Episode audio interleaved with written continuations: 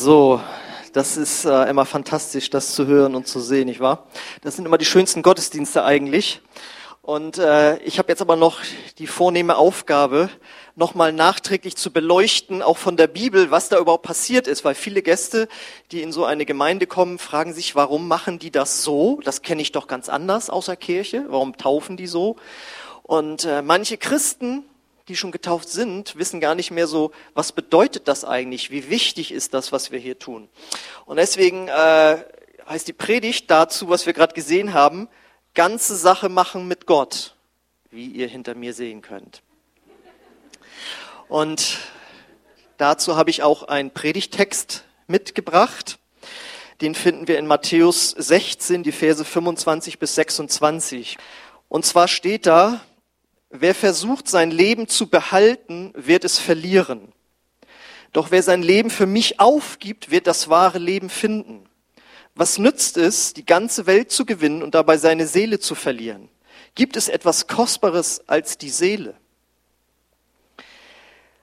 Ist es nicht interessant? Wir leben in einem Land, das seit über 70 Jahren Frieden hat, in einem Wohlstand lebt wie keine andere Nation auf der Welt und doch haben wir so viele unglückliche Menschen in unserer äh, Gesellschaft, in unserer Umgebung. Und wenn nicht unglücklich, dann doch unzufrieden. Es wird irgendwie gemeckert auf hohem Niveau. Und ich meine jetzt nicht äh, Menschen, die, äh, denen es wirklich materiell vielleicht schlecht geht, sondern auch Menschen, die so im sogenannten gut situierten Mittelstand äh, aufgewachsen sind, ist ganz viel Traurigkeit zu finden oder Unzufriedenheit. Und äh, ich glaube, es ist so, wenn man jung ist, fragt man sich, was ist eigentlich so der Sinn des Lebens? Dann fängt man an zu konsumieren, gründet vielleicht eine Familie und hat auch irgendwie Erfolg, also so eine normale Lebenslaufbahn. Und dann kommt irgendwann wieder die Frage, ist, es das, ist das jetzt alles gewesen? Irgendwie bin ich nicht von Herzen glücklich und nicht von Herzen zufrieden. Und Jesus sagt jetzt ja hier was Interessantes, dass es möglich ist, das wahre Leben zu finden. Also nicht einfach nur zu existieren und zu konsumieren und irgendwie Erfolg zu haben und Familie zu gründen, sondern es gibt das wahre Leben. Und was meint er damit? Mit dem wahren Leben meint Jesus ein Leben mit Gott. Weil die Bibel beschreibt uns Gott als unseren Schöpfer. Das heißt, er hat uns unser Leben geschenkt. Wir sind keine Zufallsprodukte der Natur. Und er schenkt uns dieses Leben und wir können damit machen, was wir wollen. Ich habe so den Vergleich gehabt, das ist wie ein Musikinstrument, das einem vielleicht in jungen Jahren in die Hand gedrückt wird und dann wird man irgendwie unterrichtet und dann liegt es an einem selbst, was man jetzt mit diesem Musikinstrument macht, ob man da wirklich übt und besser wird und kreativ wird und was draus macht aus dem, was man da geschenkt bekommen hat oder eben nicht. Und ich weiß noch, ich äh, spiele ja auch Gitarre und habe da viele Jahre sehr viel geübt und dachte, ich wäre da ganz gut eigentlich schon mit unterwegs. Bis ich mal einen professionellen Gitarristen bei mir zu Hause hatte, der dann die gleiche Gitarre in die Hand genommen hat, auf der ich sonst gespielt habe. Und auf einmal wusste ich, was das wahre Gitarrenspiel ist, also was man noch aus so einem Instrument rausholen kann. Und das ist jetzt der Vergleich für unser Leben. Wenn du Gott mal auf deinem Lebensinstrument, also auf deinem Leben spielen lassen würdest, dann würdest du merken, was aus einem Leben noch alles rauszuholen ist und wie erfüllt ein Leben sein kann. Weil unser Schöpfer weiß, wie man wirklich wahrhaftig leben kann. Er weiß, was es heißt, in Frieden zu leben, in Freude, in Hoffnung, in Vergebung, in Mitgefühl, in Stärke, er weiß, was es heißt, ein wahrhaftiges Leben zu führen und auch was es heißt, ein Leben zu führen, wo man sagt, das ist produktiv, da kommt Frucht dabei heraus. Und das Schöne ist, wenn wir das bei diesem Instrument mal, bei diesem Vergleich mal äh, belassen, äh, Gott will dir dein Lebensinstrument nicht wegnehmen, um dann ganz alleine drauf zu spielen, sondern er will dir beibringen, wie du noch besser mit diesem Lebensinstrument umgehen kannst. Und wenn wir nochmal jetzt von der Gitarre weggehen, was ja mein Instrument ist, zum Klavier. Es gibt ja sogar vierhändiges Klavierspielen. Das heißt, man spielt mit jemandem zusammen. Und was meinst du, wie wenn du Klavier spielst, vielleicht, äh, wie es sich anhören würde, wenn du mit einem Star-Pianisten zusammen in die Tasten haust? Wie viel besser würde sich das anhören, weil der einfach so gut ist? Und das ist ein Bild dafür, dass Gott in unserem Leben wirken möchte und gemeinsam mit uns dieses Leben gestalten möchte, auf diesem Lebensinstrument spielen möchte. Und in Gott finden wir den Sinn des Lebens. Und wenn ich dich jetzt fragen würde, was ist der Sinn des Lebens, hoffe ich, dass zumindest alle Gemeindemitglieder sofort eine gute Antwort geben können. Falls nicht, nochmal kurz die Nachhilfe. Der Sinn des Lebens besteht darin, Gott zu lieben, Menschen zu lieben und das eigene Leben zu lieben. Und da ist jetzt schon von alleine, äh, habe ich mich mal als, Mathemat, äh, als Mathemat für euch äh, probiert. Das ist die Gleichung des wahren Lebens. Gleichungen kennt ihr noch, ne? Da haben wir die auf der linken Seite haben wir Gott lieben, Menschen lieben und das Leben lieben, das eigene. Und wenn man das erlebt, dann hat man den Sinn des Lebens gefunden.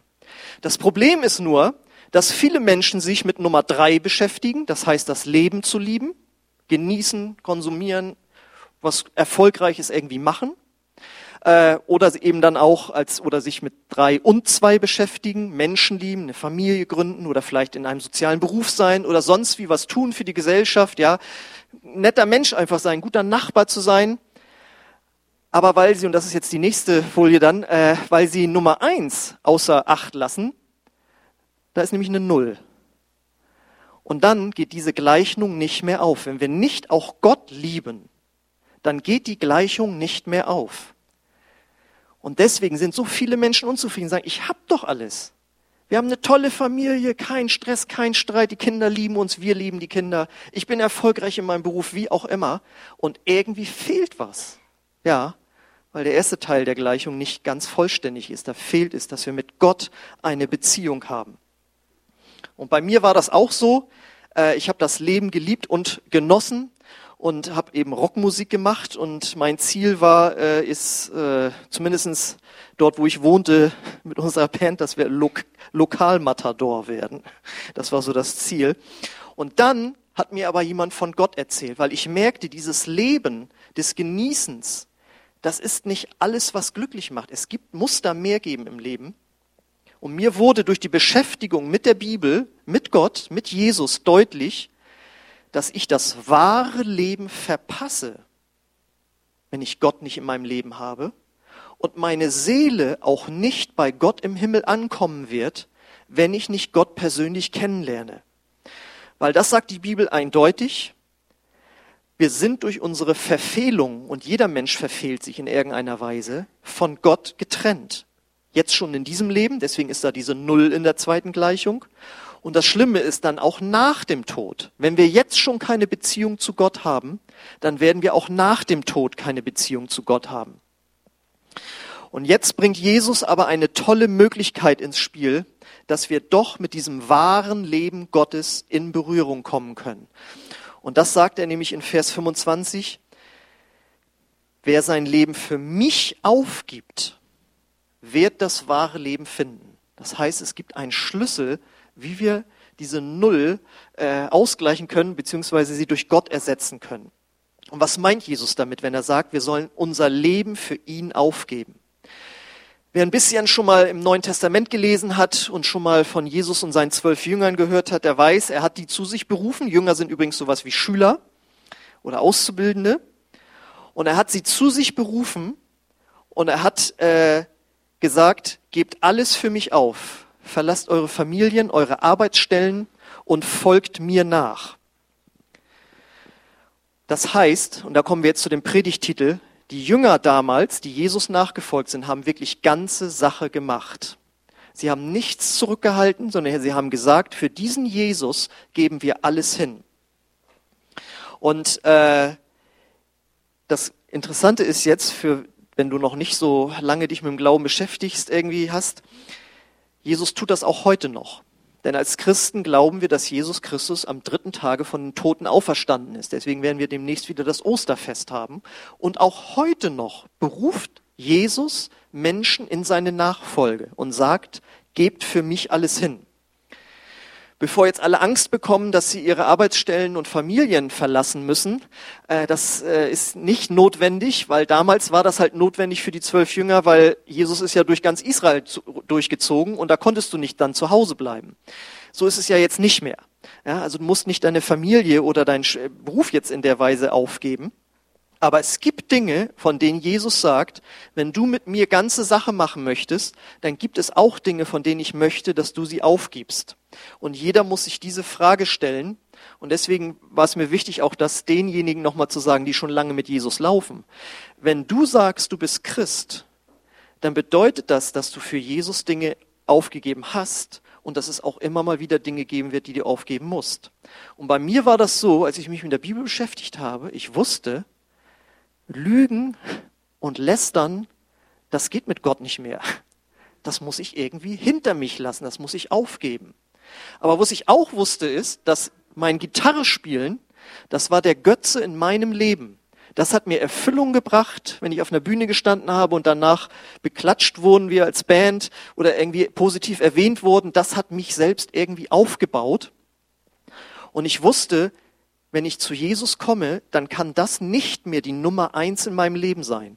Und da habe ich wirklich lange überlegt, ob ich bereit bin, ganze Sache mit Jesus zu machen und das für ihn aufzugeben, wenn er das denn möchte. Ich, er hatte das noch nicht mal irgendwie zu mir gesagt, weil in der Bibel steht nicht, ihr dürft keine E-Gitarre spielen oder sowas, sondern ich wusste nur, wenn man Christ wird, bedeutet das, dass Jesus Christus die Nummer eins im Leben wird. Das bedeutet, bedeutet es, sein Leben für Jesus aufzugeben. Und ich habe gesagt, Gott, wenn du das nicht möchtest, dass ich auf einer Bühne stehe und bewundert werde und daraus mein Selbstwertgefühl ziehe, dann bin ich bereit, das für dich aufzugeben. Und da habe ich lange über, drüber überlegt und habe dazu dann Ja gesagt. Und dann habe ich mich auch entschieden, Jesus nachzufolgen. Und dann habe ich tatsächlich ein Jahr lang nicht mehr öffentlich auf einer Bühne gespielt. Und auf den Tag genau, ein Jahr danach, habe ich in einer christlichen Gemeindeband in einem Gottesdienst gespielt und habe zu Hause nur für mich gespielt. Und das war eine total super Zeit, einfach zu erleben, ich fühle mich gut und auch geliebt und angenommen und wertgeschätzt, auch wenn ich nicht auf einer Bühne stehe. Und manchmal testet Gott uns. Bist du bereit, etwas aufzugeben für mich, auch wenn es nur eine Zeit lang ist, um mich wirklich zu erleben? Und diese Frage muss sich auch jeder langjährige Christ immer wieder stellen. Was hat sich zwischen mich und Gott gestellt, wo ich nicht mehr ihm alles hingebe? Und ähm, im Grunde genommen ist es so, wir müssen uns so Gott mit allem ausliefern, als wären wir gestorben. Als wären wir dessen, was uns vorher erfüllt hat, gestorben. Und das nennt man dann wirklich eine Bekehrung. Man kehrt um von dem, was vorher einem vielleicht Spaß gemacht hat, wo man aber im Insgeheim immer wusste, das ist eigentlich nicht gut. Und das bedeutet es, das alte Leben hinter sich zu lassen. Und jetzt kommt endlich die Taufe ins Spiel und das drückt die Taufe symbolisch nach außen hin aus. Und das lesen wir in Römer Kapitel 6, Vers 4. Denn durch die Taufe sind wir mit Christus gestorben und begraben. Und genauso wie Christus durch die herrliche Macht des Vaters von den Toten auferstanden ist, so können auch wir jetzt ein neues Leben führen. Wenn wir ganze Sache machen mit Gott, macht er ganze Sache mit uns. Das ist der Deal. Das heißt, wir geben unser altes Leben bei Gott ab und bekommen dafür ein neues Leben, wie wir dort lesen können. Und dieses neue Leben ist ein übernatürliches Leben, weil es eben mit Gott erfüllt ist. Und mit diesem übernatürlichen Leben kann man auf einmal Dinge sein lassen, wo man vorher keine Kraft zu hatte. Ja, ich weiß noch, wie ich mir schon mal in der Schule, in der Oberstufe vorgenommen hatte, nicht über Leute zu lästern. Das hat irgendwie zwei Wochen gedauert. Dann äh, war ich wieder voll drin und wusste auch nicht, naja, wenn die anderen das nicht mitkriegen, das machen wir halt hinter dem Rücken, das kriegt ja keiner mit. Aber als ich dann merkte, es gibt Gott, der hört bei allem zu, äh, und Gott hat mir dann Kraft gegeben, dazu Nein zu sagen. Und ich weiß noch, wie ich mit meinen Kumpels saß nach meiner Bekehrung und die waren wieder am Ablästern und ich saß dann so, dachte ich so, oh Leute, das bringt doch nichts, wenn wir die ganze Zeit so reden. Und die haben mich mit Augen angeguckt, als wäre ich vom, vom fremden Stern irgendwie, ja. Und ich habe mich selbst über mich gewundert. Aber das ist dieses neue Leben, das uns befähigt, gottgemäß zu leben. Das heißt, Taufen drückt aus, dass wir ein neues Leben mit Gott begonnen haben. Und so wie wir unter Wasser getaucht, getauft, getaucht, getauft wurden, ähm, so drückt es aus, dass wir gestorben sind. Deswegen wird die, äh, das Taufbecken deswegen auch manchmal als Wassergrab bezeichnet. Da drückt man aus, mein altes Leben ist zu Ende. Und wenn man wieder hochkommt, zeigt das, so wie Jesus am dritten Tage von den Toten auferstanden ist, dass man ein neues Leben bekommen hat. Und das bedeutet auch, dass sich taufen lassen zum ganzen, äh, zum äh, ganze Sache machen mit Gott dazugehört. Ja, das heißt, wenn du sagst, ich habe mich für Jesus entschieden, dann meint, dann versteht Gott darunter, du machst ganze Sache mit mir. Und dann möchte ich, dass du dich taufen lässt. Zu sagen, ich mache ganze Sache mit Gott, aber taufen will ich mich nicht, ist ein Widerspruch in sich. Und deswegen ist das etwas, was Gott in unser Herz legt, uns taufen zu lassen, aber eben auch eine Notwendigkeit, die zum Christsein dazugehört. Jetzt hat die Taufe aber noch eine zweite Bedeutung. Sie drückt aus, warum wir mit Jesus überhaupt dieses neue Leben erleben können. Und was drückt die Taufe aus? Sie drückt aus, Jesus hat ganze Sache für dich gemacht und deswegen sollst du das auch tun. Und das, was ich damit meine, das lesen wir in 1. Petrus 3, Kapitel, äh, Kapitel 3, Vers 21. Da sagt Petrus, die Taufe ist keine körperliche Reinigung, sondern die Bitte an Gott um ein reines Gewissen. Das ist möglich durch die Kraft der Auferstehung von Jesus Christus. Das ist ganz wichtig. Bevor Jesus von den Toten auferstand, ist er logischerweise gestorben. Aber nicht unfreiwillig, sondern freiwillig. Deswegen feiern wir demnächst wieder Karfreitag. Er ließ sich stellvertretend für all unsere Verfehlungen kreuzigen, das heißt bestrafen. Er nahm die Schuld auf sich, die uns von Gott trennte oder jetzt noch trennt für einige. Das könnte man so vergleichen, das ist so, als würdest du zu Recht vom Gericht eine Geldstrafe aufgedrückt bekommen und jemand anders bezahlt sie für dich. Oder du kannst es so vergleichen, du hast eine Straftat begangen, aber jemand anders stellt sich für dich und sagt, ich war das und bekommt die Strafe, die eigentlich dir gelten sollte. Und so hat Jesus das für uns gemacht. Du würdest von Gott getrennt werden in Ewigkeit. Aber Jesus hat sich von Gott trennen lassen, stellvertretend für dich. Wer schon mal das Neue Testament gelesen hat, kennt diesen Satz von Jesus. Mein Gott, mein Gott, warum hast du mich verlassen? Weil er in dem Moment sich von Gott hat trennen lassen, was sonst uns gelten würde. Und wenn du das glaubst und darauf auch vertraust, dass dir das deine Schuld vergibt, dann wird dir wirklich vergeben werden. Und das können wir nicht von außen sehen, das ist etwas, was im Herzen geschieht. Und jeder von uns weiß, dass er schon Dinge in seinem Leben getan hat, die nicht in Ordnung waren. Aber Gott sagt, ich will dir so gerne vergeben. Denn Jesus hat die Schuld auf sich genommen, die du vorher bei dir hattest. Und die Taufe jetzt, das ist jetzt das Interessante, symbolisiert, dass unsere Sünden, also unsere Verfehlungen von Gott vergeben wurden, wenn wir das für uns angenommen haben. Das heißt, das Taufbecken steht hier, ist wie eine Badewanne zur Reinigung, aber wie der Text eben sagt, nicht zur körperlichen Reinigung, sondern es symbolisiert, was im Inneren, im Herzen geschehen ist. Bei einigen vor einigen Monaten, ähm, vor, bei einigen vor manchen Jahren. Und Gott sagt, ich möchte, dass ihr das nach außen symbolisiert, dass alle, die das sehen, sich fragen, was ist eigentlich mit meiner Schuld? Ist mir vergeben? Was ist mit meinen Verfehlungen? Sind die bedeckt? Ja? Sind die weggenommen worden? Und es symbolisiert, dass du jetzt ein reines Gewissen haben kannst. Dein, dein, Gewissen ist gereinigt durch das Blut, das Jesus am Kreuz vergossen hat. Denn Wasser kann logischerweise nicht eine immaterielle Schuld wegnehmen, ja, sondern es kann nur symbolisieren, was das Blut von Jesus für dich getan hat. Das heißt, Jesus hat ganze Sache gemacht für dich. Er hat sich in den Tod reingegeben, damit du diesen ewigen Tod, die Trennung von Gott, nicht erleben musst. Und die Frage an dich ist, der du heute hier bist, willst du auch ganze Sache machen mit Gott? Wir haben das hier von einigen der Zeugen der Täuflinge gehört. Sie haben sich irgendwann entscheiden müssen. Und ich weiß damals auch noch, als ich mich mit dieser Thematik des Evangeliums auseinandergesetzt habe, dass ich, wie gesagt, lange überlegt habe. Und dieser Vers 25, wer versucht, sein Leben zu behalten, wird es verlieren.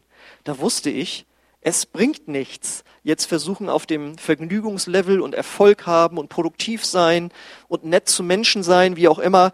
Ähm, das wird es nicht schlussendlich bringen in meinem Leben, sondern nur, wenn ich mein Leben Jesus übergebe. Wenn ich dieses alte Leben ihm übergebe und sage, Gott, mach du da etwas Neues draus, etwas Besseres draus.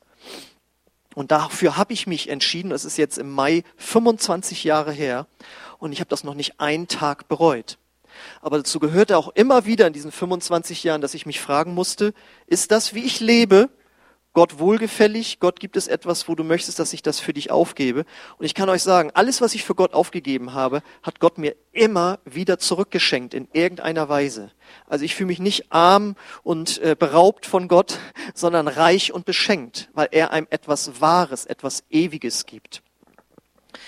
Und ich möchte dich einfach fragen, wo stehst du in deiner Reise mit Gott oder mit Jesus? Ich glaube, dass wir da alle auf einer Reise sind.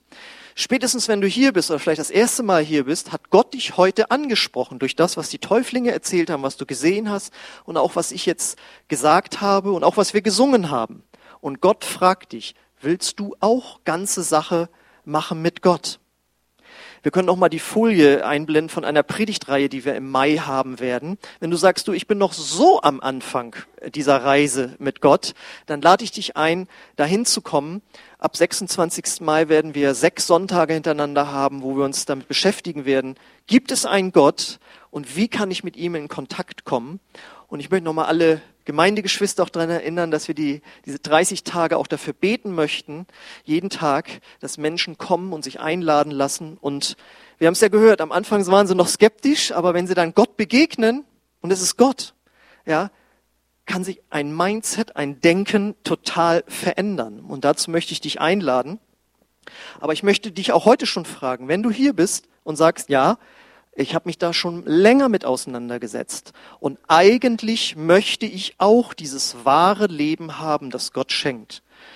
Dann lade ich dich ein, dass du dieses wahre Leben heute neu oder heute empfangen kannst. Denn jeder von uns ist nur ein Gebet äh, von Gott entfernt. Und wenn du es vom ganzen Herzen meinst, dann wird Gott in dein Herz kommen. Aber dazu gehört, dass du innerlich eine Entscheidung getroffen hast. Ja, Gott, ich gebe dir mein ganzes Leben hin. Ich will ganze Sachen machen mit dir. Und wenn du so eine Entscheidung treffen möchtest, dann lade ich dich ein, dass wir jetzt zusammen in der Weise auch beten können. Und das musst du nicht alleine hier vorne machen, sondern wir beten alle gemeinsam mit dir zusammen. Und wer hier sonntags kommt, weiß, dass wir das immer so machen. Deswegen seid ihr das schon gewöhnt. Aber wenn du neu hier bist und sagst, ja, mich spricht das an und ich möchte einen Weg mit Gott beginnen und ich möchte ganze Sachen mit ihm machen, dann lade ich dich ein, einfach mitzubeten. Ähm, vielleicht könnt ihr dazu noch kurz aufstehen. Und dann möchte ich euch segnen einfach und euch einladen, so ein Gebet mitzusprechen, wo deine Reise mit Gott beginnen kann und wo du mit ihm ganze Sache machst. Ich möchte das Satz für Satz vorbeten. Und wenn du diesen Satz hörst und sagst, ja, da kann ich Ja zu sagen, dann betest du ihn einfach halblaut mit. Und wenn wir alle halblaut beten, hört sich das ganz angenehm an. Aber ich bete auch von vorne mit. Okay, wenn du so eine Entscheidung treffen möchtest, dann beten wir jetzt einfach gemeinsam. Jesus, ich komme jetzt zu dir und ich gebe dir mein ganzes Leben. Vergib mir meine Schuld und komm du in mein Herz. Ich will ganze Sache machen mit dir, denn ich glaube, du bist von den Toten auferstanden. Amen. Amen.